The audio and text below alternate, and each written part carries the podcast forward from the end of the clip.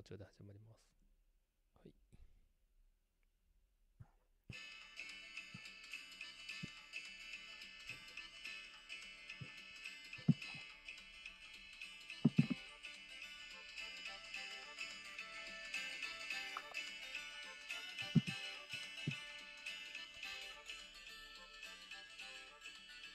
わー。わ品物ラジオ第42回始まりました。この品物ラジオはメーカーとメーカーで作る文化を作るをモットーに活動している品物ラボを中心にものづくりが好きな人たちがいる方でつながるポッドキャストです。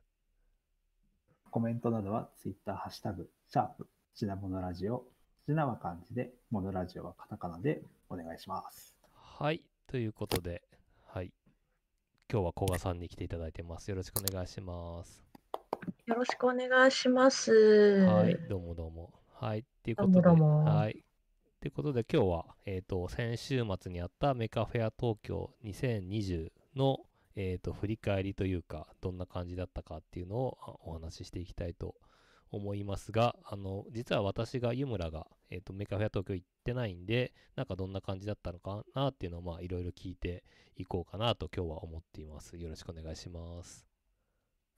よろしくお願いします。はい。お願いします。で、早速なんですけども、今回ちょっと、あの、まあ、最近イベントがオンラインで開催されることが多くって、でも Maker Faire 東京は久久々の、えっ、と、現地開催だったんですけど、なんかどんな、どんな感じでやってたんですかね？ああ、なんかですね、はい。えーっと、どんな感じって結構普通でした。本当ですか？普通でしたという、あの、何ですかね、えーっと、そうですね、実はなんか一番驚いたことで言うと、はい。えーっと、ビッグサイト、東京ビッグサイトに着いたときに人があんまりいなかったこと。そうか、そうか。確かに他のイベントがなかないなかったんですよね。そうです、そはいうです。他のイベントがないから、はいとにかく、なんですかね、すあのーな、な、なんだろう、東京ビッグサイトじゃないような人の静まり方で、入り口の、えっとね、自動ドアも開いて、開いてなくて、あの、大きな扉は開いておらず、で、地下のフードコートも開いておらず、レストランも全部やってなくて、コンビニに行くしかないっていう状況でしたね。そう休み時間も。こう、あほやるよねって思いましたね。土曜日とか。うんうんそうそうそう。なので結構そのく暗いというか、うん。東京ビッグサイトがなんか恐ろしい 感じでしたね。外から見たときに。はい。はい。まあ、ただその、えーと、会場自体は、はえーと、大きさ的には多分去年の半分くらいですかね、塚谷さん。半分か、もうちょっと少ないぐらいですね。ああ、ですうんよね。は確かに半分ぐらいかもしれないですね。あうのん。あとは、間隔がすごく広く取ってたので、うん。うんうんうん。あ、そうですね。なんで、面積的には多分去年の半分ぐらいでう、ん。うん。で、出店者数が3分の1ぐらいって。いう感じですかね、200, 200個、200作品ぐらい出てたんですよね。そうですね、結はい構そのぐらいかななんかど。っかで数字を見かけた気がしうんます。うんうん。はーい。で、あとは、あ、そうだ、えっと、結構なので、運営の皆さんも、そうですね、消防、午前中のこう消防見見回りというか、はい。はい。えっと、アルコール申請した人とかは、そうやって見回りきっちり回ってたりとか、うんちゃんとその、はい、その辺はすごくきっちりやられてたのと、はいはいはいあとなんかキッキッズブース、毎年キッズブース、子供はが遊べるブースとかありますけど、その辺も非接触でえー遊べるものが準備されてました。なるほど。うん非接触どはいどんな感じなんですかね？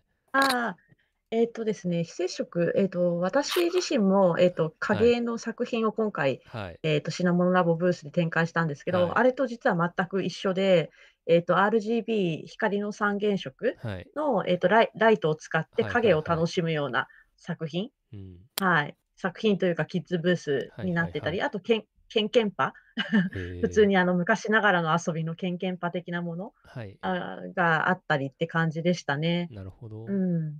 えーなんかこう、結構その、ああ、そうだな、えっと、西海岸、サンフランシスコにあるエクスプロラトリウムはい。のにもそういう光のやっぱり展示とかあるんで、あ、その辺をちょっと思い出したりしました。なるほど。うん。へえあとはなんかその混雑避けるためのなんか工夫というかその作品の感覚を空いてたと思うんですけどそれくらいでした？そうです。あ、入場は結はい。構その時間帯によって制限というか、ああーの、そうか。入場枠がああったんですけど、はいはいはい。それで、えっと、入場の時には検温とか、あとはその事前登録でお名前とか、えっと、連絡先の登録がされてるかっていうのは結構厳密にやられていたので、なるほど結構入場の列が、い。その時間帯、その、例えば10時入場の時は結構並んではて、い。大変そうでしたね。はい。そうかチケットは別にじ時間とかうん。書いてなくて、いつでもいいやつ。チケット書いてあります。はあ書いてるでしたっけ、確か10時、12時と、12時、14時とみたいな感じで3枠、1日3枠に分かれてたんですよね。うん。うん、で、その時間帯入れるから、そのその時間帯になるとすごい並んでるっていう、はいはいはい。そんな感じでした。なので、おも思った以上に、そうですね、それなので、はい。波があるというか、入ってきて、その入り口付近大混雑みたいな。なるほどはい。なので、我々品物ラボのブースは結構入り口から遠かったので、はい波が押し寄せてるのをこう観察しながら、ね来る来るみたいな。うんなるほどなんていうか、12時10分とか12時20分ぐらい、まあ土曜日って12時開始だったんで、うん。その時に、あ向こうの方にたくさん人がいるみたいなのが見えて、それが徐々に徐々にこうこっちに近づいてくるのが分かりました。そうですね。うん。確かに入り口その入場時間はいたまりますよね、うん。溜まってましたね。ただそれ以外は特にこう、ものすごいなんだろうな、何かしらっていうのはなくて、はいそれぞれのブースがそれぞれその、うん、アルコール消毒だったり、はいえっと、触触ってほしいものとか手袋はめてやるところもあったどはいはい、結構それぞれが気をつけてやってるって感じでしたう。ん一応全体としても、あのいろ至るところに、その、メイ、なんだっけ、あの、メイキー君ブースみたいあるなああ、ってそうね。うはいん。なんかそういう時にちょっと作業、あの、物触ろうかって時に自分たちで自衛することはできるようになってたんですけど、まあ、うんプラスアルファでそれぞれの出店者の人たちもかなり気をつけていた印象ありますね。うんうんうんうん。なるほどすごいやっぱり人実は多くて、すあの、来た方、はいももっと少ないだろうなって思ってたんですよ、はい正直。はいはいはい来場者。うんうん。でもかなり多かった印象です。おーうん、お子さんとかもやっぱり来てて、はいかなり、はい。我々のブースがお子さん楽しめるコンテンツが多かったっていうのもあるんですけどはいはいはいはい、うん。かなりいらしてて大盛況でした。何人来たかはまだ出てないんでしたっけ？あ、まだ出てないんじゃないですかね。んどうなんだろう。うん。まだ見かけてないような気がしますけど。うんいつうんうんそうですねいつもだいたい2日で2万人ぐらい2万人ちょっと来てると思うんですけどうんうん。感覚的にはなんか、いつもの Maker Faire じゃんっていう 印象。が、なるほど。なんか疲れ具合というか、そうですね。なんか、あ、えっと、そうだな。これまでだと確か4万、4万人じゃなかったでしたっけ ?4 万人規模だった気がいやそします。けど、んなにってないと思いなますよ。かったかな？はい。みんなね、はい。来るけど帰らないから、い。意外と人少ないんですよね。はい。そうか。いや、なんかね、結構今回、その、すコンテンツ少ないし、うん、人も来ないんじゃないかと思ったけど、はい本当体感的には全然変わらなないるほです。どなるほど まあ確かにし、あと見、見れてない、出店者は。場所も狭くなったんで多分密度的には変わんないかむしろそれ以上かもしれないですね、はい。うん。なのでそういう意味で言うと、私も古賀さんも品物ラボで出店してたんで、はいうんあの報告会とは言いものの、そんな見見れてないですよ。品物ラボはな何を出店してたんですか？えっと、シナモノラボは、えっと、お化けパズルチームと、はい。塚谷さんとはい私のは3い人でそれぞれ出してなるて、ほどはい。お化けパズルが、えっと、新作のお化けホームっていうやつがあるんですけど、ほまあ、それをまだ売ってないんですけど、はい。ちょっと体験してもらえたりとか、う。あなんかそれを作ってる間に、そのお化けのピースが転がりやすいので、転げ、ん？転がすゲームみたいなの、はい。うん、お化を、けえっと転が、し。そうですね、お化け転がしを出してへて、はい、あのー体験していただけるようになってました。なので、はい。えっと、我々のブースではアルコール消毒準備して、はい えっと、やってもらって、アルコール消毒してもらってからやあの参加してもらうって感じにしてて、それと、えっと、私が、えっと、影絵を楽しむ、えっと、さっきおつあのちょっと話したんですけど、光の三原色の、えっと、効果を使って、えー100均で買ってきた LED ライトに、えっと、セロハン、はい。あのピンク、あの赤系と黄色と青系の、えーセロハンで、えーカバーして、それを、えー花あの、家で生けてる花はいに照らすことによって影が楽しめるっていうやつですね。なるほど。それを展示してました。で、その、実はなんかその時に、うーんと、私自身はもともと、えっと、その影を楽しむ影花っていうさ、あ、影花か、影花っていう作品を作ったんですけど、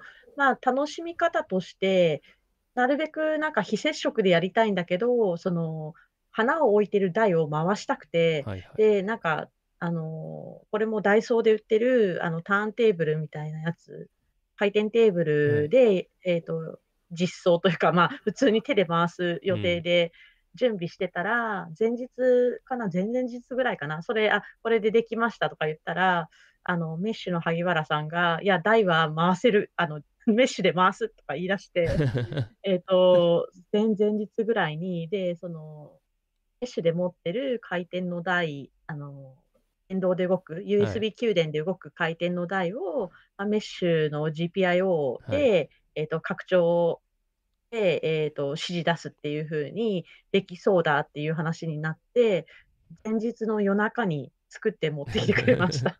お で、現地で、えっと、非接触で、えっと、明るさセンサー、照度センサーで、えっと、右手と左手側に、えっと、照度センサーを置いて、はい右にかざす、右のにかざすと右回り、左にかざすと左回りっていうーはい。デモが出来上がって、へはいえ、すごい。なんかこうそう、このエピソードを話した品物ラボらしいねって言われましたね。あの、み、なんかこう、そうやって作品の上になんか乗っかってアイデアが出てきて、みんなで、うん、作るっていう感じで、いいっすはいね。うん。うん。そんな感じで、なんと、なんか私自身はそんな感じでした。塚谷さんはいつものあれですね。まあ、いつものというか、去年からの引き続きでメーカーカルダあ、カルト。なんか虎の被り物してませんでした？そうなんですよ。はい。あれなんなんですか？メーカーカルタそこまではい。前回と進捗なかったんで、はい。ちょっと何かやらねばと思って、で、ちょっと、本当はですね、いろいろスピーカーくっつけて、あとはメッシュとかと連動させて、はい。あの、来場者の人、まあ、子供も多いと思ったんで、あの近づ子供が近づいたら、虎の目がガオーっていうのを作ったんですよ。はい。その、スピーカーから虎の鳴き声というか、吠える声がこう出てきて、はい。そしたら、向かいがですね、あの、音系のスペースでして、はい。そのガオーの、まあ、全くと言っていいほど響かなくてですね、なるほどっ。ていう、っていうことが、はいあの、会場前にすでに分かってしまい、はいあの、どうしようっていうなことになった結果、はい。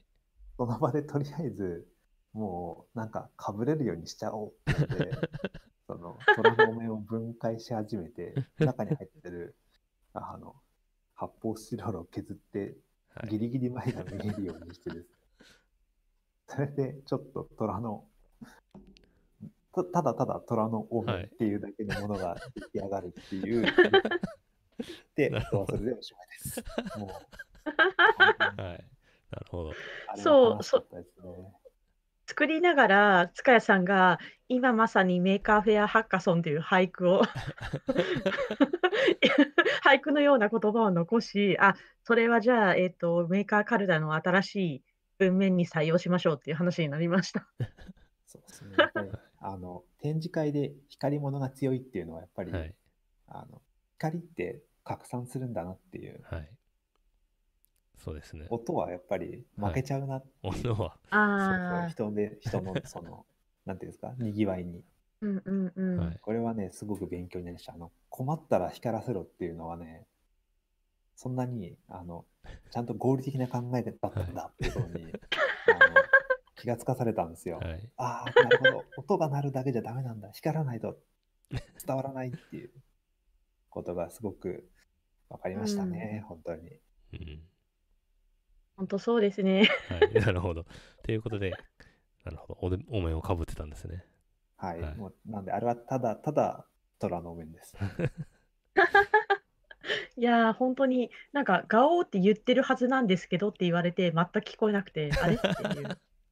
隣に立ってるんだけどあれってなっちゃって。はい、そうですね。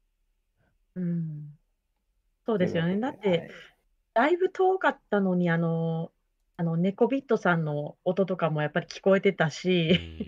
目の前にはそうですね ELECTRONICOS FANTASTICOS の皆さんがいらっしゃって、うん、なんかそう音まあいろんな音が聞こえて楽しいんですけどそう音はやっぱ負けちゃうなっていう 学びでした。学びです。そうですね。音と無線はね、つながらなくそうですす。ね。うん。なるほど。あの、虎のお面の謎が解けました。はい。もう、もう虎の話は大丈夫です。はい。じゃあ、そうですね。あの、傷をえぐってもあれなんで。うんいや、そう。で、今日はちょっとその、まあ、作品、良かった作品の話を聞きつつ、僕もちょっと、あの、ツイッターとかで見て面白そうなやつめちゃくちゃいっぱいあったんで、なんかその辺もし見てたらその辺の話を聞こうかなと思います。はい。で、はい。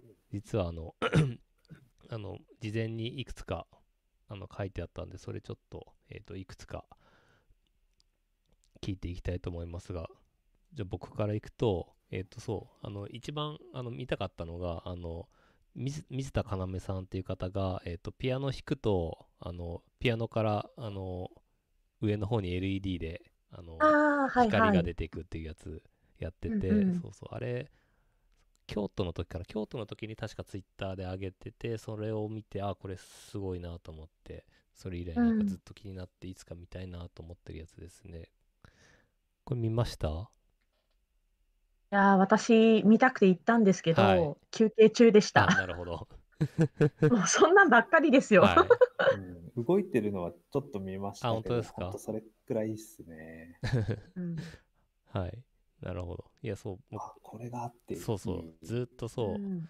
あの僕プロジェクションマッピングでキーボードでエフェクト出るやつ作ってるんですけど、うんうんうん。それの作ろうと思ったきっかけになったやつがそのピアノでピアノにプロジェクションマッピングして、それでエフェクト出すっていうやつだったんですけど結構そのこの水田さんの作品ってえっ、と なんだろう多分動画見ないと伝わりにくいんですけどうんうん。ピアノというか、まあ、キーボードの鍵盤の、えー、と前にその LED のマトリックスを立てかけてでその鍵盤を押したら鍵盤を押したところの前のところの LED になんかこうあの光線を打つみたいな感じで出てくってやつなんですけどなのでそのプロジェクションマッピングとはまた違ったやつでプロジェクションマッピングだとあのでその映像を映せるのが鍵盤の上か、まあ、鍵盤のちょっと前側に限られるんですけど限られるっていうか、まあ、そそのそこに映像を何か映すんですけどその LED っていうその物理的にそのキーボードと離れているもののあの操作をするっていうところがその違う演出をしていてなんかすごく興味がありますね。これあの、ウェブサイト見てたんですけど、はい。このキーボードと、あとそこの、あの、演出っていうのが、はいなんか MIDI を使ってやってるあ、そうです、そうです。はい。はい。実際問題はその音楽系のブースがはい。壁沿いに一列に並んでたんですけど、はい。結構その MIDI を使ってどうこうってはいいうのをやってるグループがすごく多くて、はい。うんうんうん。すごくなんか昔もう20年ちょっとぐらい前に昔 DTM ブームの時とか、はい。パ PC98 でなんか MIDI やったりとかはい。みたいな、うんうん。みたいなブームをちょびっとだけ知ってるんですけど、はい。なんかほん今こう再び MIDI に注目いや、が集まっているでもそう、やっぱメメーカー、メーカー系で音のこ音とか楽器作ろうとすると、やっぱ MIDI が一番楽っていうか、ミミ MIDIでみんな作ってると思うんで、さっきのそのフェイスルームさんのピアノのやつも MIDI 使ってますし、あとネコビットさんのやつも MIDI を、 MIDI を演奏するっていうやつですし、まあ、音系なら MIDI が楽ですよね、データもいっぱいあるし。はい。っていうやつなんで、今回見れなかったんで、いつか見たいと思います。は い結局この3人誰も見れてないっていう話ですね。はい。次回お楽しみに。はい。はい。じゃあ、小川さん、じゃあ、なんか良かった作品あ、じゃあ、どれか。私ですね、どれから話そうかな。ああ、そうだな。まあ、うーんと、最初に、ああ、そうだな。えっと、一番印象的だったのが、えっと、家族のためのものづくりかなはい。はい。という荻本木さんが作られている、あの作品群なんですけど、えっー。これあの、後からまたなんか、はい。えー URL とか貼ればはい。いいかなと思うんですが、あの、脳性麻痺のお子さんがいらっしゃって、で、そのお子さんとか、その、えっと、同じ幼稚園に通ってる、えー子どもたちとかのための、えーものづくりをはい。されています。はいはいはい。で、かなりその作品たくさんあって、多分、荻本木さんで検索すると出てくるんですけど、えーと、私が体験したのは非接触で、えーと、なんだハンドベルを鳴らすみたいなやつで、もともとは、その、えっと、お子さんのクリスマス会の時に、えーと、その、脳性麻痺の子って体がやっぱり動動かしづらい、動かないから、えーと、視線入力、パソコンに対して視線入力で、えっと、視線をそこのドとかレとかミとか、そはい。の音のハンドベルに視線をあ合うと、えーその音が鳴るっていうハンドベルを作られたらしくって、はいはいはい。で、それ、それ自体もまあデボンされてたのかな、ちょっとその記憶が曖昧ですけど、それのまあそのアップデート版として非接触で、なんかこう、うん、ハンドベルの前に、なんかこう、そのセンシングするような状態で、一番左がドで、レで、ミでっていう感じで、えっと、手を動かしていくと鳴るっていう、へ全部非接触で。うんーはいはいはい。っていうのがあって、それとかはすごい、なんか子うん供がすごい楽しんでましたね。うそうですん。ね。で、その方の私ちょっとそのゆっくり見れなかったんですけど、はいなんか熊、熊のろ、うん、おもちゃを、あの、なんかカタカタって、あの、ドラムとか叩く熊のおもちゃかな。はい。それをすごいなんか、えっと、高速回転で えっと、動くようにするとかいうやつとかもあって、えーそれとかはバズってましたね。えはい。ー、なんかう。こう、気違いのように動く 熊です。なんで、MF 東京はい2020で、えっと、ツイッターで検索すると、その熊が多分一番に出てくるんじゃないかな多分。トップに来ますねえ。ですよね。そうそうそうそう。はい多分一番だと思います。一番に出てくる。そうそう。それ、なんでそのブースはすごいなんか印象的ー、で、うん。はい。うん。そうやってこう、えっと、なんなんていうんだろう、えっと、障害を持った方とか、うん誰かのため、一人のために作ったもので、結構みんないろんな人が 楽しんでるっていう、うん、感じの、はい、ところでした。なんかウェブページ見ると、プロジェクションマッピング使ったゲームとかもあ、そう、そうですねで。すね。はい。多分、えっと、それはね、多はい分デモはなかったんじゃないかな。あなるほど私ちょっと、はいはいうん、はい。多分明るいブースだったので、えっと、あのーうん、机の上で展開できるものでされてたんじゃないかなと思いまうす。ん。はい。じゃあ、塚谷さん、次、あなんはいかありますか？はい。かぶってるところもあると思うんですけど、あまあはい。あの、は、般若心経じゃなくて、半田心経っていう、はいはいはい。これあの NT カナダとかもはい。やられているはい。先生が、あの、実際にやってみた。これはい。作られた方はまた別の方で、はいそれをそう。ですね。な中うん中垣そう中垣さんですね。はい、うん。やってみたってやつなんですけど、はでそのブースとしては MakeLSI っていうブースがあはって、いはいはい。まあ、自分たちであのまあチップを作ろうとはい。いうのをやっている。な多分今回はリスク5あそうリスク5なんか出してましたよね。そ自分たちで作ってっていうのをやられてて、まあ、そこはそこでうはい。もちろんすげえなとはい。思うんですけど、個人的にはこの半田新京に、はい。を実際にやったっていうところに心を奪われてですね、うんうん。半田の、その、半田新教って何かっていうと、もうこの、僕あの僕はまあその般若心経の文言とかは全然知りは知らないんですけど、その文言一個一個にその半田が載せられるようになってるんですね。で、最後まで、それがその基盤としてはすごくちっちゃくて、まあ、集中しながら上から順にちょんちょんちょんちょんちょんちょんとあの判断をしていくんですけど、それはその2枚分で、それだけはでもまあ別に十分キャッチーで面白かったんですけど、話を聞いた時に秋田先生からが普通に話されていたのが、その1枚目は、その、般若心経の順番に、順々にこう、判断をつけていったそうなんですね。はいで、それで最後までややりきったそうなんですけど、2枚目はちょっと、まあ、王爵って言ったらあれですけども、リフロをしてやってみたら。はいあの、で、そしたら、意外となんかうまくいかないところがちょいちょいあって、で、うまくいってないとか、その、つながっちゃった部分とかを、その、修正しようとすると、かえって、順番にちょんちょんちょんちょんやってる時よりも時間がかかると。つまりこう、くっついたのを離したりとか、その、間、その、順番、上から順にやってたら、その空間が空いててそこでやってきたのが、ついてるものとついてるものとの間のところだけやろうとすると、ハンダが他のところ、ハンダゴで他のところ触っちゃって、うんあの、入って他のところがまたうまくいかなくなっちゃうみたいなうん。話を聞いて、ああ、なんか、この楽をしようとして帰って、辛いんや、みたいな、なんかそういうはい。ところとかもすごく 仏教の教えが詰まってるわけです。ね その、すごく、ものを見るだけじゃなくて、そういう話を聞くだけでも、まあ、まあ、ある。そうですね。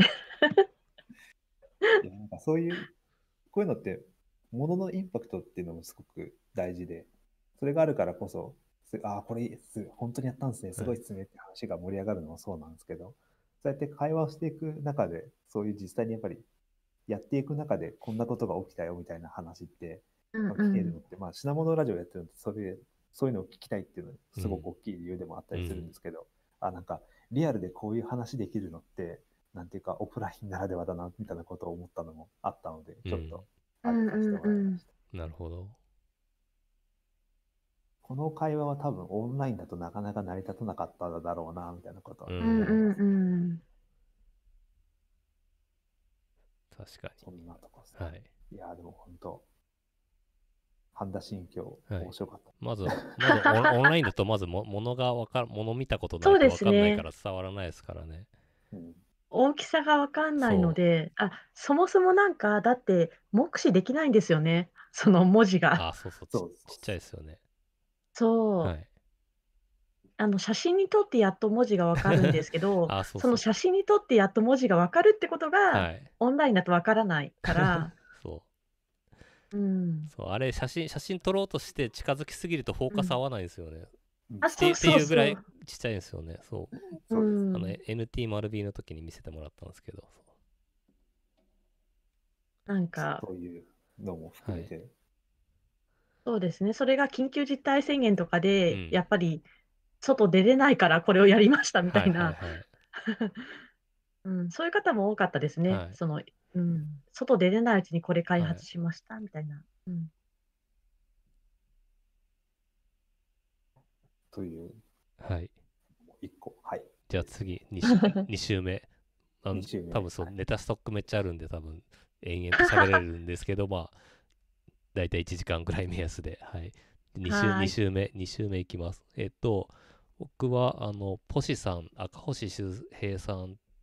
赤星俊平さんかな？っていう方のえっとジオラマシューティングっていうやつがこれすごいなと思って、これポシさん多分一回昔学生、彼が学生の時に学会で確か会ってたんじゃないかなと思うんですけど、あの、もともと HCI とかエンターテインメントコンピューティング系の研究やられてた方で、今もう就職してると思うんですけど、えっ、と、 toio を使って、あの、おもちゃの、あの、toio を使って、えっ、と、なんだろう、なんて言うんだろう、これ。ラジコンシューティング、実空間シューティングゲームって書いてますね。あの、その toio が、その、実際のシューティングゲームのあのコマになって、で、あのジオラマが、白いジオラマがあの作り込んであって、で、そこに全部プロジェクターで全部投影していて、で、えーと操作して、その、なんだろう、実世界でプロジェクションマッピングして、そのゲームが、シューティングゲームができるみたいなやつですね。はい。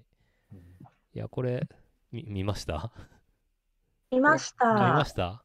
そう。隣でした。隣っていうああか、そうなんですかんで、そう、隣。島としては隣の島でした。あ、そうだったんですね。うんうんえーそう。僕はもちろん見れてなくて、動画でしか見てないんですけど、動画で見ててもなんか、うんうんうんまあ、こうこういうやつたまにあるっちゃ、あその、実世界のゲームとプロジェクションマッピング組み合わせるやつは、多分たまにあったりはするんですけど、これめちゃくちゃうんクオリティも高いし、しかも、なんだろう、うんうんトイを使ってるんで、多分、あの割と、まあ、いろいろ苦労はあると思うんですけど、割と手軽に作れるはずで、あ、なんかこういうのがだんだん作りやすくなってきたんだなって思ったし、まあ、単純にこのこのゲームがすごい面白そうで、なんかエフェクトとかもすごいかっこよくって、あ、これはいい、なんか完成度高いなと思いましたね。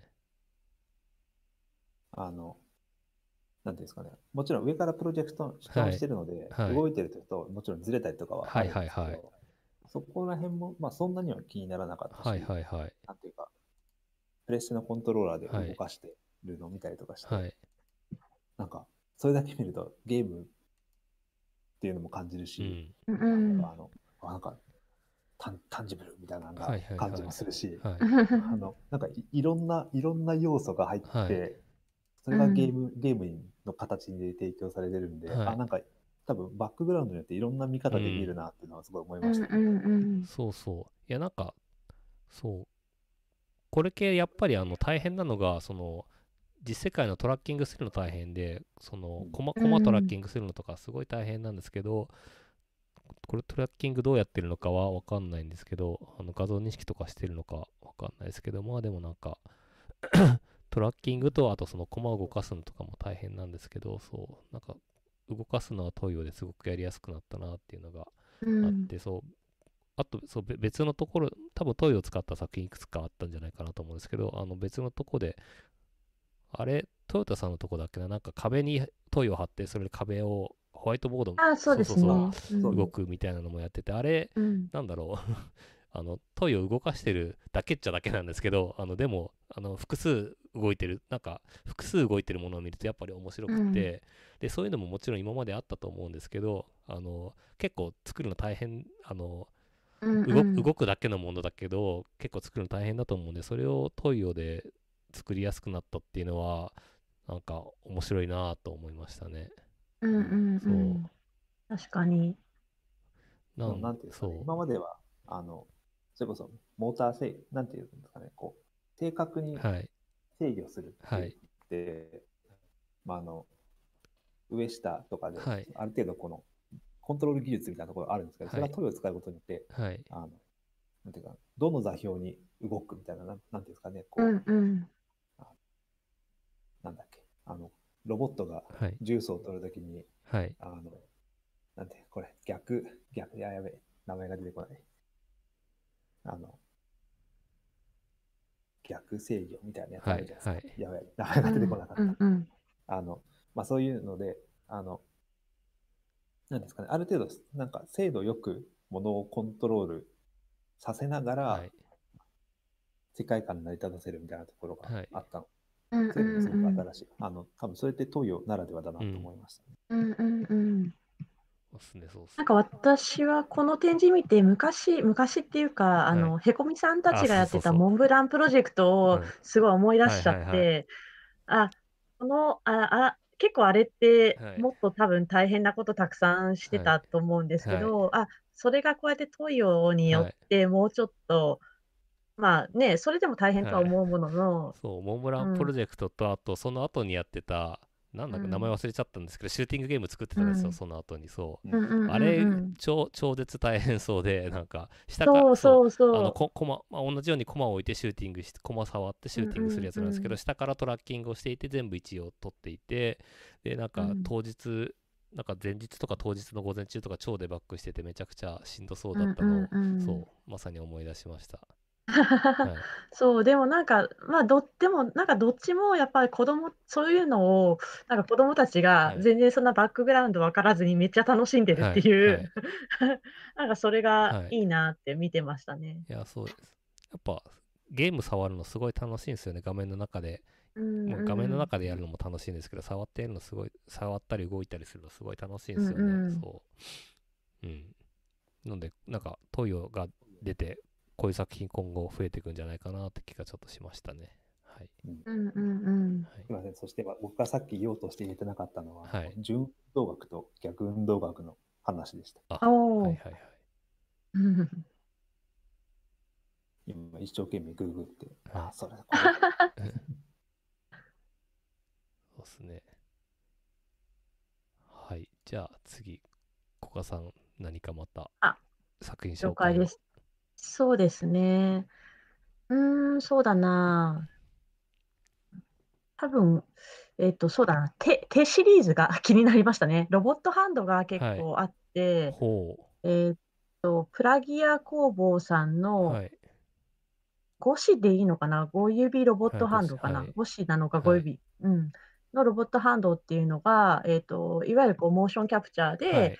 えっと、自分の手を動かすと、はい。えーロボットの手も動くみたいな。で、はいその、なんて言うんだろう、えっと、ロボットの手自体は、普通の手よりかじゃ少しだけ大きく、ではいもほとんど人の手のサイズと同じようにされてて、で、例えば、えっと、じ、えっと、自分が握る操作をすると、はい。えそっちの手も握る操作をするみたいなはいはい感じで、その強弱とかも、えっと、まあ、プログラミングというかはいされてるんですけど、結構その、なんだろうな。まあ、それは事前に書き込まなきゃいけないわけなんですが、なんかそのコントロールっていうか、えっと、ある程度、その柔らかくつ、あの、掴むとかも、えーできるようになってるらしくって、それはなかなか、なんというか、その非接触の、あ自分の手では触らないみたいなことを考えると面白いなとか思って。うん。で、あとなんか去年とかも出されてたのかな？他の展示会でも出されてたみたいですけど、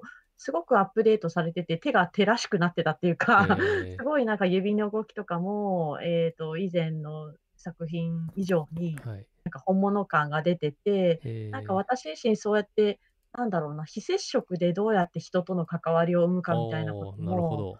はい、あの、仕事の中でもなか、ないわけじゃないので、はいはいはいえっと、結構刺激を受けたえーものでしたね。なるほどうんはい。っていうのと、あともう一個実ははい手があって、ジはいャイ、ジャイアントハンドって、マンモス屋さんのジャイアントハンドってやつなんですけど、こちらは、えっと、もう、えっと、紙で作った大きな手でしたね。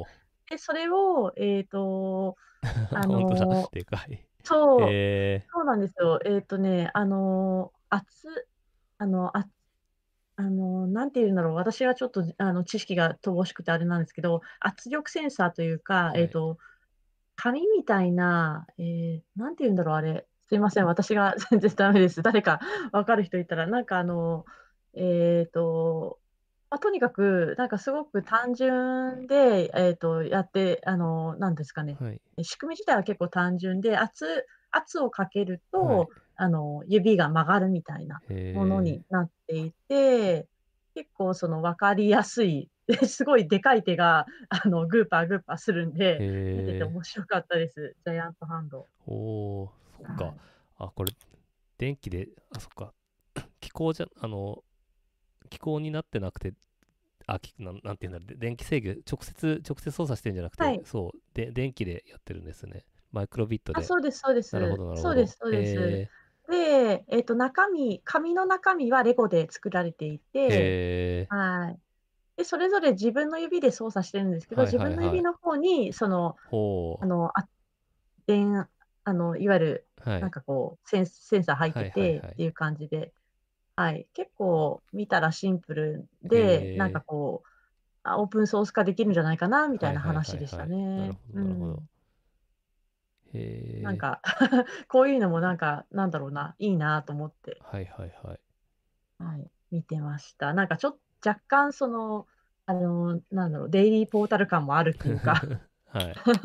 いや、なんかでもこれ、はい、なんか、多分、なんだろう。ししまあ、あの、人によると思うんですけど、なんかこれ見ると、うんあのちょ直接操作、外国格的に直接操作したくなっちゃう、確かそう、に人が多そうなんですけど、あえて、まあ、あえてなのかわかんないですけど、マイクロビットで制御してやってるの面白いですね。うんへなかなかなんかこう、はい こうなんか高校生まあ中学生ぐらい作りたくなるかもなっていう、なんかこうそういうキット化するといいんだろうなみたいな思ったりしましたねえ。なるほど。うん、はい。おーと手シリーズ 手がちょっと気になって。はい。はい。ありがとうございます。じゃあ、塚谷さんの、じゃあ、一押し作品を、まあはい教えてください。そうですね。いろいろあるんですけど、僕初めて見たやつとかではい言うと、あの、ダンゴシッポさんっていうほうん。人たちがやってたやつがあってですね、う。はいはいはい。これあの、猫のはい。ロボットというか、はいフィギュアというか、へえ。これ、なんかものすごく役に立つみたいな感じでもなく、うんうん。僕、まあ、これちょっと動画とかも撮ってたんですけど、はい。もうね、すごいね、その猫のロボットが可愛らしく見えるように、その、瞬きする動作とかですね、うんそううんいううんちょっとした動きみたいなのが考えられていて、へえ。僕はこれがすごく、あ、本当だ、かわいい。えーって思ったんですよね。うんこの、な、なんていうのかな。僕が見たときは2つ、白と黒の、白い、白い猫のロボットと黒い猫のロボットがいて、白い猫のロボットはもうカプセルの中で寝てたまに瞬きするぐらいの感じなんですけど、そういうの目の動きとかまば瞬きの動きとかがすごく、あ、なんか可愛く見えるようにく調整されてて、へえ。なんて言ったらいいのかな、なんか、うん。多分これって普通になんか商品化とかっう。ていうんものでもないだろうし、こう、で、研究ともちょっと違うし、なんうんか本当にメ,、メーカーだから作ったっていう、その感じがしたんですよね。で、その中でもすごいレベルが高いなっうん。て思ってですね。あ、これは確かに。この方、あれですね。かわいい電子工作の著者の方ですね。なるほど。うん。いや、本当にそのうん、可愛いっていうのは思いましたね。あの、うんななんだろうな、この、まあ、もしかしたら、ほ他の展示会で見られるか見られないかみたいなことで考えると、まあ、もしかしたらデザインフェスタとかでは見られるのかもしれないんですけど、うんうんこういう、こういう方向での、なんか、レベルのすごい高いものってなかなか、あの、見れないだろうし、うん。まあ、そういう意味で言うと、多分後で、古賀さんとか言うかもしれないですけど、あの、志保さんの漆の電極のやつとかうんうん。も、そういう方向に近いのかなととは思うんですけど、うん。その、まあ、ロボットとか工芸とかそういうなんかちょっと一般的なものとは少し軸足が違って、すごく突き詰められたものみたいなのって、こういう Maker Faire だからこそ見れるものかなっていうのは思いましたね。うんうんうんいや、普通に僕これ結構見て回ったときに、展示で疲れて見て回ったときに、ああ、すげえと思って結構長時間。私、ゆっくり見れなかったから、ここのブースは。はい。もっとゆっくり見たかったなと。なるほど。あ今、なんか、ツイッター見てると、結構、カサナタリウムさんと、はい。そうそう。かが、そう。うん、ツイートしてくださってますね。うん。そう、トヨタさんとそう、ありがとうございます。そうですね、はい。お二人が。ありがとうございます。そう。じゃあ、次いきますが、僕はこれが一番今日は話したかったんですけど、そう自宅粒子加速器愛好会で加速器をそう電子加速器を作ってるところがあっていやこれ すごいなと思ってあのいろいろあの調べあの まあもちろん見には行けなかったんでそのツイッターでまあいっぱい見かけたしあの出してた方ブログ書いてたんでそれであのいろいろ見てたんですけどまず何出してたかっていうと,、えーとまあ、で電子を加速する電子加速器っていうのを出してたんですね。はい。で、えっ、と、 Maker Faire、去年行った方とか、まあ、去年の情報を見た方は覚えてるかなと思うんですけど、去年、粒子加速器出てたんですよ。そう。お覚えてます？覚えてないですね。覚えてないですか？去年、いや、去年、うん粒子加速器出てて、結構、あの、うんその後に、あの、メイクの記事になったり、他のブログ、他のどっかのウェブのうんうんうん媒体がどあの記事になっていてで結構あのまああのなんだろう。メーカーメイク界隈の物理クラスターみたいなん人たちでは結構てかだいぶ話題になっててでその時になんか去年あ去年出してた人と今年出してた人はあのなんかちうん。違うというか多分あのえっ、となんか後で同好会で一緒にやったみたいな感じだと思うんですけど去年出してた人は、まずまず去年出してた人はあのもともとその物理系の研究者なんですけど、まあ理理論系の研究者でその実験であの加速器作るとかまああんまりないっていうか、まあ、そもそも加速器って自分で作んなくてあのでっかいその研究施設のやつ使ったりするんでそもそも加速器作ることないんですけど、えっ、とそれでその 去年その加速器作りたいと思ってあのなんか何十万も自腹でかけてでいろんな機材いっぱい買い集めてでそれでそのサイクロトロンっていう、えーとまあ、のすごいオーソドックスな、えー、と加速器。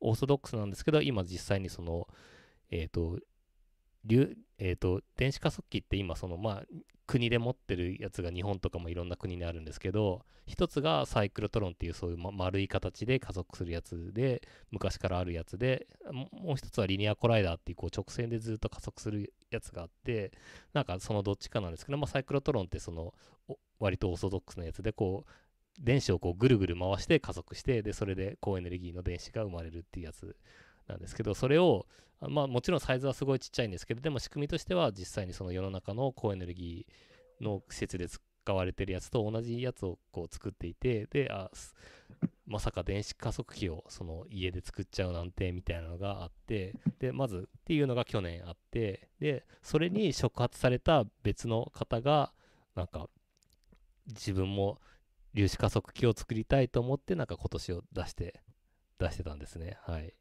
そう。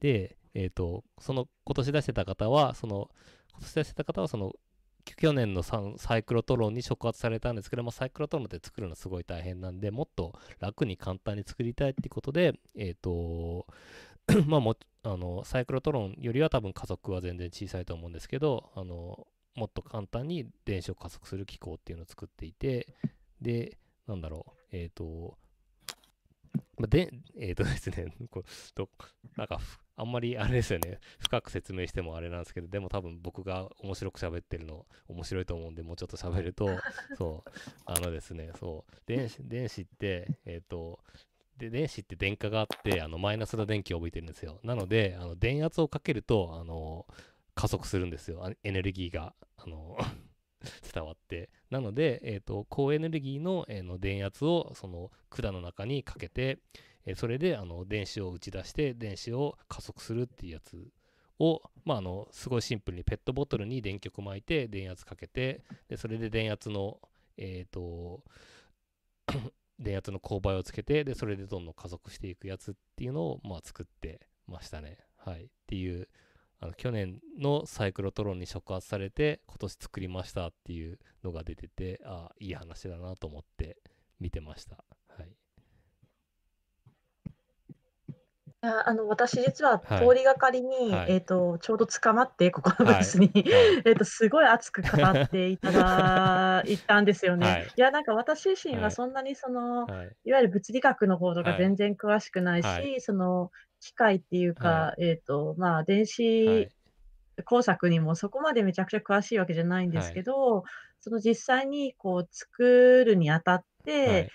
その、まあ、あの、いわゆる電圧かける部分っていうのはい。は、えっと、その、まあ、買ったもので100万ぐらいなんですみたいな話だはいったんですはいはい。けど、だけど上のそのいわゆる管のところ、はい。えっと、加速しはて、い。あの、行くところっていうのは、いや、これは実は、ああの、秋月とかこの辺で売ってるこれでみたいなことあ、をすごい話していただいはい。て、そう、この辺は全然みんなが手に入るものはい。なんで、えっと、ま、実際に興味を持った、えっと、若いっはい。ていうか、まあ、高校生とかでも、高専生とかはい。がやっぱり作れるようは。ないものを、えっと、作りたかくて、そはい。の、少しでも自宅でも楽しめはい。るようにっていう、まあ、とはいえその、電圧かける部分100万かかるかはら、い。それは買わなきゃいけないんだはいけどはいはい。みたいな話がなんかあって、なかなかその、痺れたなっていうか、なはい。んだろう、えっと、そうやってこう、興味をむ持ったものを自作するっていうこととか、それのレシピを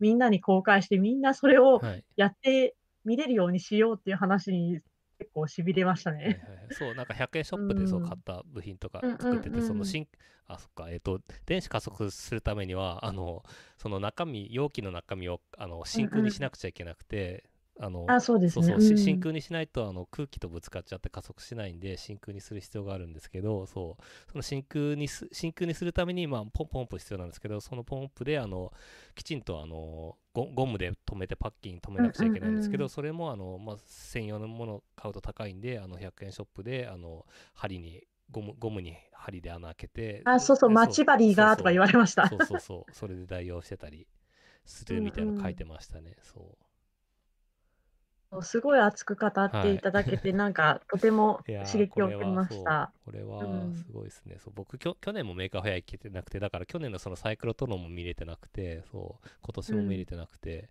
なんかサイクロトロン作った方も今年来て、来てたみたいですね、展示。うんうんはい。うん。そう。と、あとなんかこれ多分ブース2つ出してて、なんかその、その方が作った粒子加速器を展示すうんうん。るところと、隣で、あの、KEK っていうか高エネルギーか、えっと、粒子加速器センター、な名前忘れちゃった。うんうんうん KEK ってう。いうんその研究所が、その高専生とかに向けて、その作り、作れますよっていうワークショップをやったのか、まあそういう紹うんうん介かちょっとうん。わかんないですけど、なんかそういうのの2つ展示してたみたいで、うんはい、うん。なんか、なんか2つ並んでました。はい、うん。そう。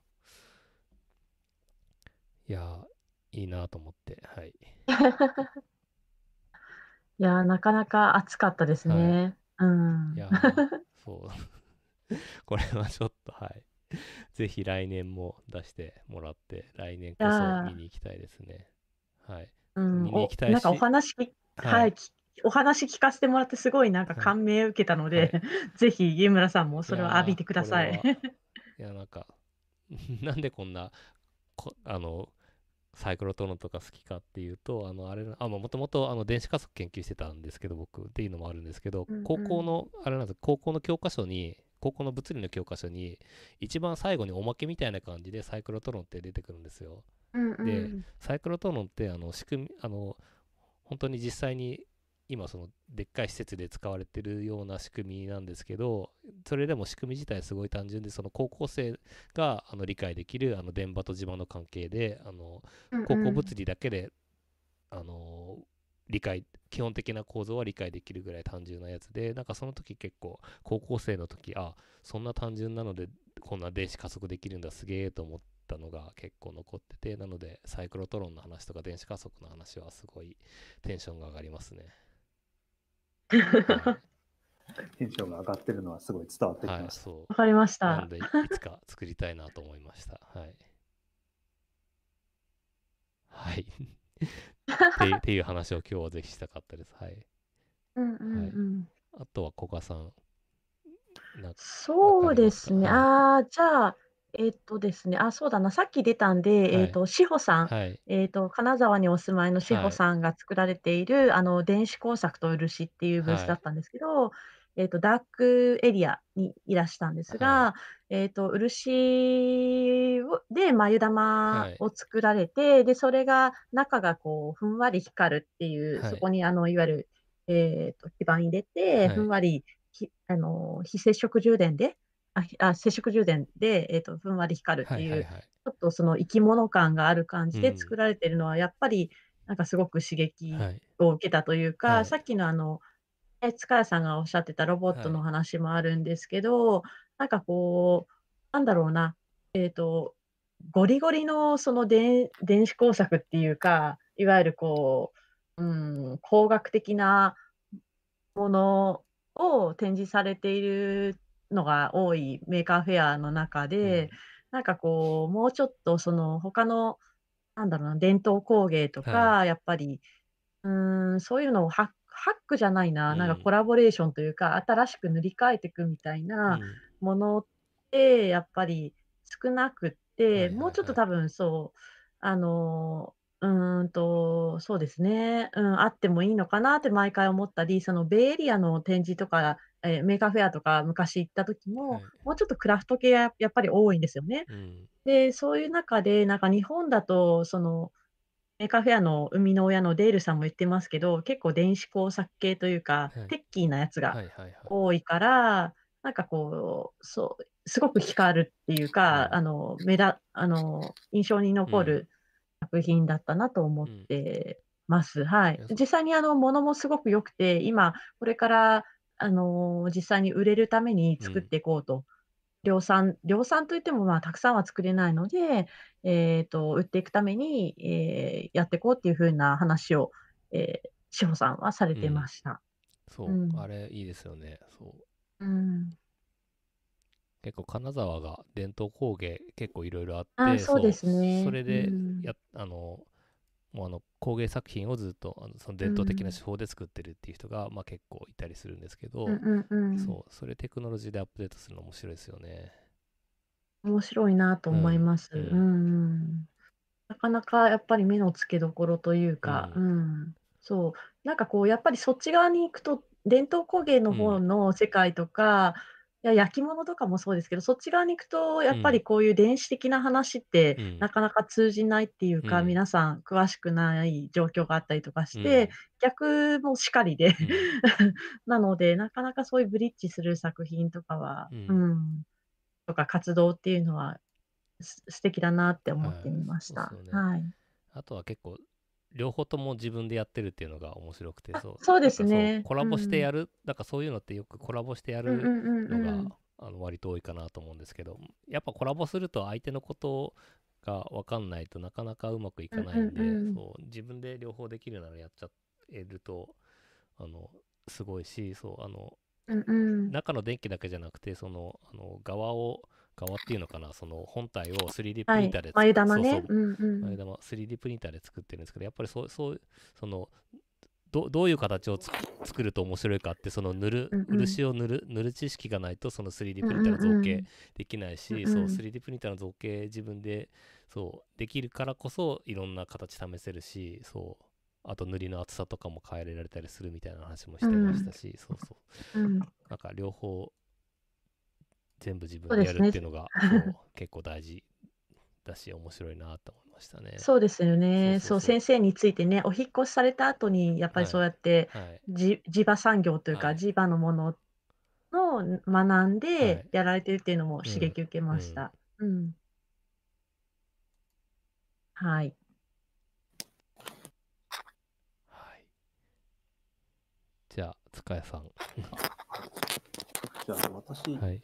そうですね。まあ、お米の AI とかね、いくつかね、はい。気になってがね、あの、切北工房さんの白のやつとかもあるんですけど、はいはいうん。せっかくなんうんでちょっとスポンサーのはい。ブースの話を少ししたいなとお思ってて、おぜひ。お、あの、ど何の話かっていうと、今回スポンサーブースも結構小さくなったり、はい。あと販売も行列できないように工夫したりしてはいるんですよ。はい。で、あの、例えば、あの、シードさんとか、とはい。ころとかは、い、つもはめっちゃ販売とかしてるんですけど、そこはやめて、あの、なんですかね、こう、自分たちでガチャのシステムを作って、で、整理券を、時間区切って整理券配って、ガチャを引いても、1回500円でガチャを引いてもらうみたいなはいはいはい。のをやって、ちょっと福袋っぽい感じ、くじ引き的な感じで、あの、当たりの人はなんかラズパイみたいな渡してたり、僕は一回やって外れて、ただ箱をもらったりとかしたんですけど、やったりとか、あと、あの、スイッチサイエンスさんのところとかだと、その個別じゃなくて、まあ、パックで、あの、専用の、なんだあの、えっと、ビッグサイトの、あの、ちょっと、建物の風景とかが入ったりしてるような特別な袋とかも作ったりとかして、で、そういうのを、それもちゃんと入場者があの2時間おきに入るっていうので、販売もなんかすぐに完売して終了とかじゃなくて、定期的になんか保留されて、後から来た人でもちゃんと買えるようになってうん。たりとか、そういうところの工夫も含めて、なんか、スポンサー側もすごいいろいろ、あの、工夫というか、いろんないい、その、超いいやり方っていうのを模索しながらやっているなというのをすごく感じましたね。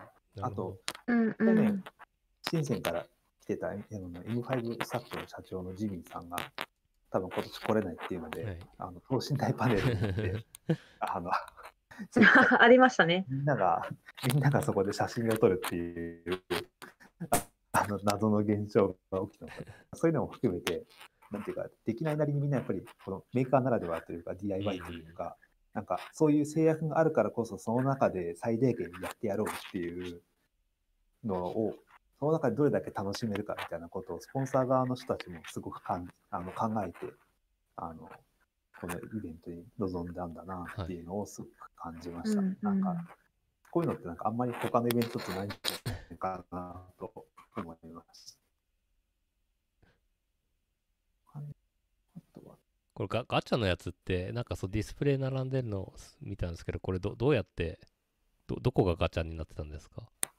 これですね、はいあの、なんかその番号が、えっと、あれ 10×10 のはい。なってて、で、液晶画面になってて、で、あれ、要はあの、新婚さんいらっしゃいの、ああなるほど。みたいなえ形で、ら選ぶ後ろについてるボタンを押すと、はい。後からその中で表示されている画像が出てくるみたいなはい。形になってます、はいはいはい。それで多分と、当たりと外れは多分1対1ぐらい。うん。で結構みんな当選しては金がチリンチリン、チリンチリンとか ガラガラなってて、ああ、いいなって思いながら僕は外れたのでけど、あの、だからそういうやっぱ楽しみ方っていうのもありましたね。なんか、そういうのも自分たちで多分これ Seeed の人たちってそのガチャのシステム作ってて、はい。そんなの全然、なんていうか、コスト的には全然ペイしないはずなので、はいはいはいやっぱそういうのを自分たちでそういうシステムを作るみたいなところとかも、うんまあ、心意気を感じず感じるというか、 Maker Faire を一緒に楽しもうっていう感じははいはい伝わりました。そうですね。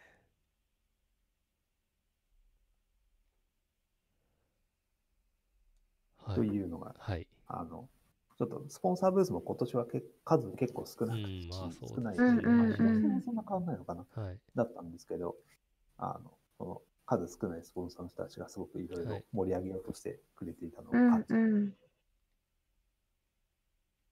なるほど。すごいやっぱり運運営もね、えっと、すごい気を使ってやられてたしう、ん。すごいまあ全体的になんかやっぱりみんなそうやってなんか新しいやり方をそれぞれが模索して やってるっていう感じがありましたはいね。はいはい。うん。そうですよね。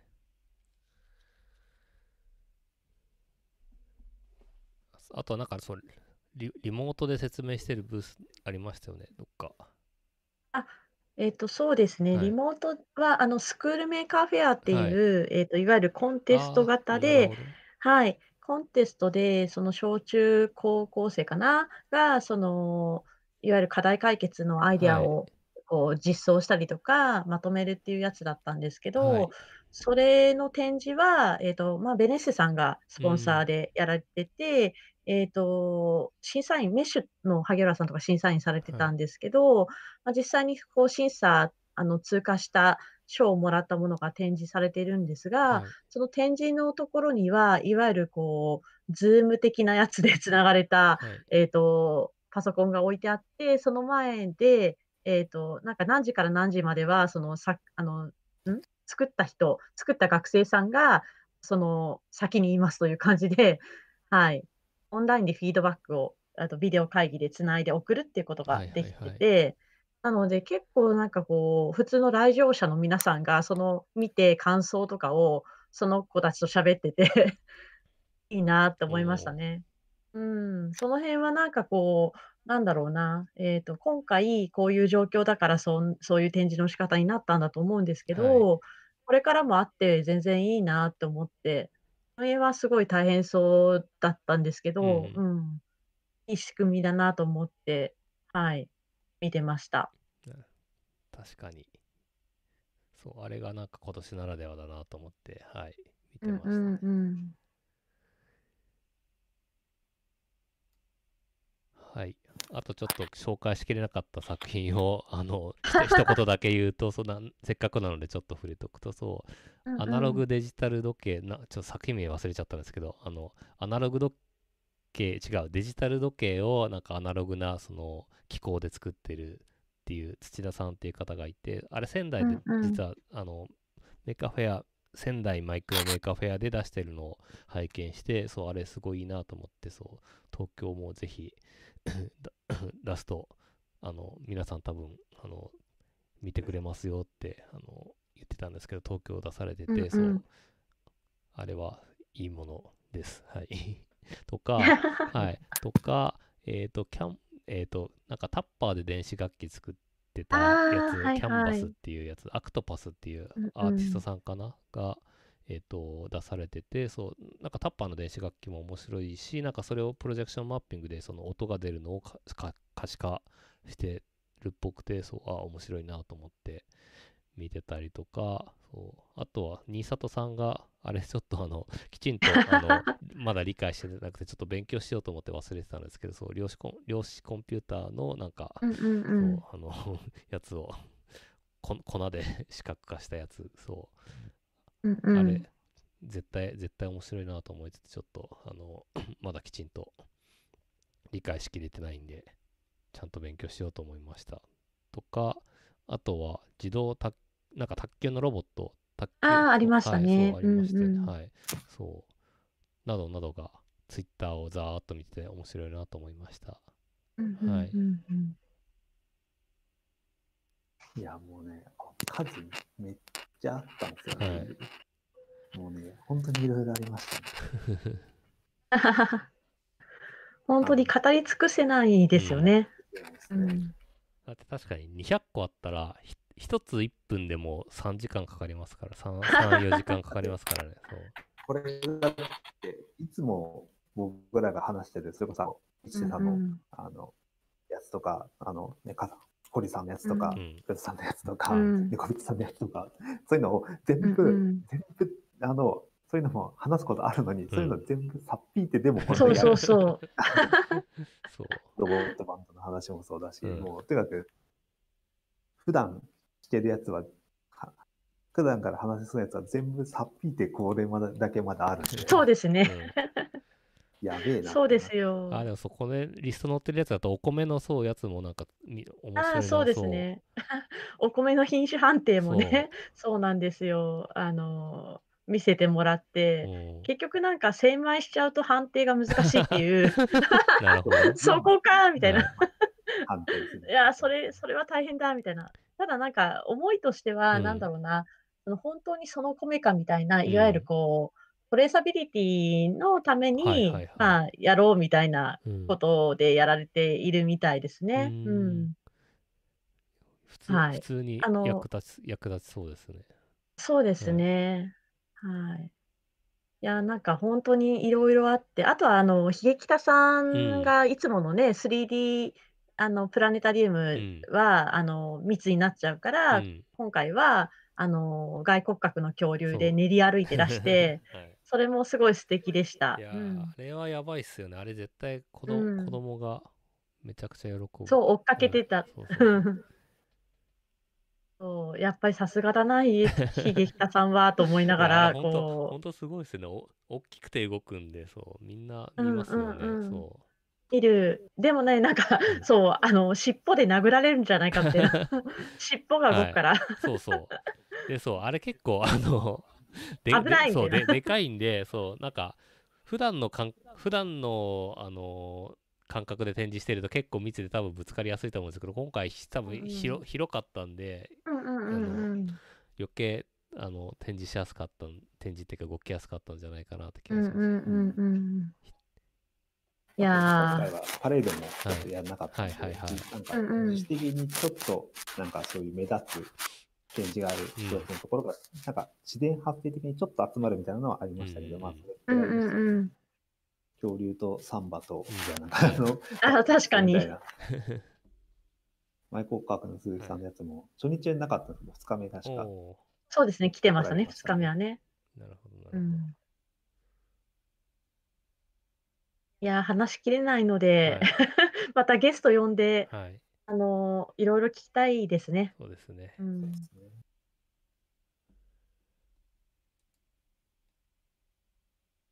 いや、面白かったです。はい。